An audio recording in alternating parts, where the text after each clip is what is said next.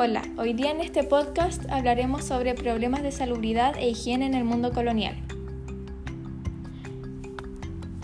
¿Cuál era la expectativa de vida para una persona en ese momento?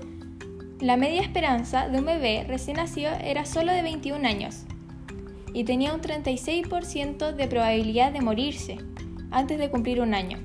Sin embargo, una vez cumplidos los 10 años, podía esperar llegar hasta los 44 y entre los que llegaban a 20, un buen porcentaje podían vivir casi hasta los 50. Por supuesto, también había gente que vivía más de 80 años, como bien comprobado por fuentes históricas, pero solo uno de cada mil. ¿Qué enseñanzas de la medicina se utilizaron en la colonia? Según algunas fuentes, al promediar el siglo XVII se practicaban en Santiago varios procedimientos médicos ceñidos a las normas prescritas por los mejores tratadistas sin conocimiento de, reconocidas por obras europeas sobre medicina. Sin embargo, en la enseñanza de la medicina durante la colonia predominaron las antiguas doctrinas de Hipócrates, Galeno y Avicena, de tradición griega e islámica. Con la creación de la Universidad de San Felipe en el siglo XVIII, se iniciaron los estudios de alcance de dichos estudios fue limitado y la y la atención médica en general durante el periodo colonial fue deficiente y la escasez de profesionales médicos hizo que gran parte de la población tuviese que recurrir, recurrir a la medicina popular, proporcionada por curanderos, mapuches y yerbateros. ¿Cuáles fueron los primeros hospitales fundados en esa época colonial? Los primeros hospitales fundados fueron en 1552, se crea en Santiago el Hospital de Socorro, Años después, este, este pasa a ser el Hospital de San Juan de Dios. En el año 1558 se crea en Osorno el Hospital San Cosme y San Damián, el cual es destruido en el año 1602. En 1559 se crea el Hospital de Nuestra Señora de la Misericordia, en Concepción. Nuevamente, en 1559 se crea el Hospital de Nuestra Señora de la Asunción, en La Serena, pero este parcialmente destruido con el ataque, del pirata Sharp en 1680. Llega a Chile la Orden Hospitalaria de San Juan de Dios, creado en 1616, quienes se encargan de la administración del Hospital de Socorro, cambiando su denominación a la del Hospital San Juan de Dios.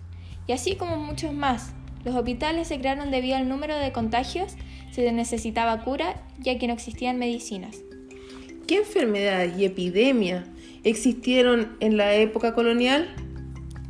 Durante la colonia, las enfermedades y epidemias causaron grandes tragedias. La población indígena del continente sucumbió por millones frente a las enfermedades infecciosas de los conquistadores. Durante el resto de los siglos coloniales, pestes y epidemias de disentería, tifoida y sobre todo la mortal viruela causaron estragos en los campos y ciudades de Chile en torno a esta dramática realidad surgió la medicina colonial, su enseñanza y su práctica, en la cual convivió el sistema de salud ligado a la administración hispana, junto a la medicina popular. ¿Qué políticas públicas se establecieron para combatir el contagio de la tuberculosis? No se dictaron políticas públicas, sino más bien existía en la época un sistema que aún dependía de la corona a través de un funcionario denominado protomédico, quienes regulaban a los boticarios, médicos y cirujanos, así como a otros oficios relacionados con la salud. La Capitanía General de Chile dependía de la jurisdicción del protomedicato de Lima para la entrega de licencias, para ejercer la profesión y así como regular los temas relacionados con medicina y salubridad, bajo supervisión del cabildo.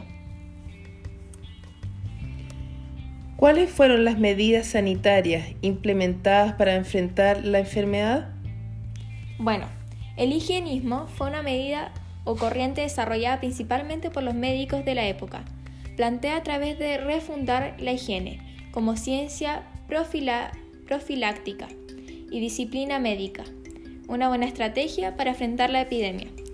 La sitúa en primera línea de la lucha por la erradicación de enfermedades e infectocontagiosas, como la tuberculosis, y así Es, es como terminamos este podcast de la salubridad y higiene en la época colonial.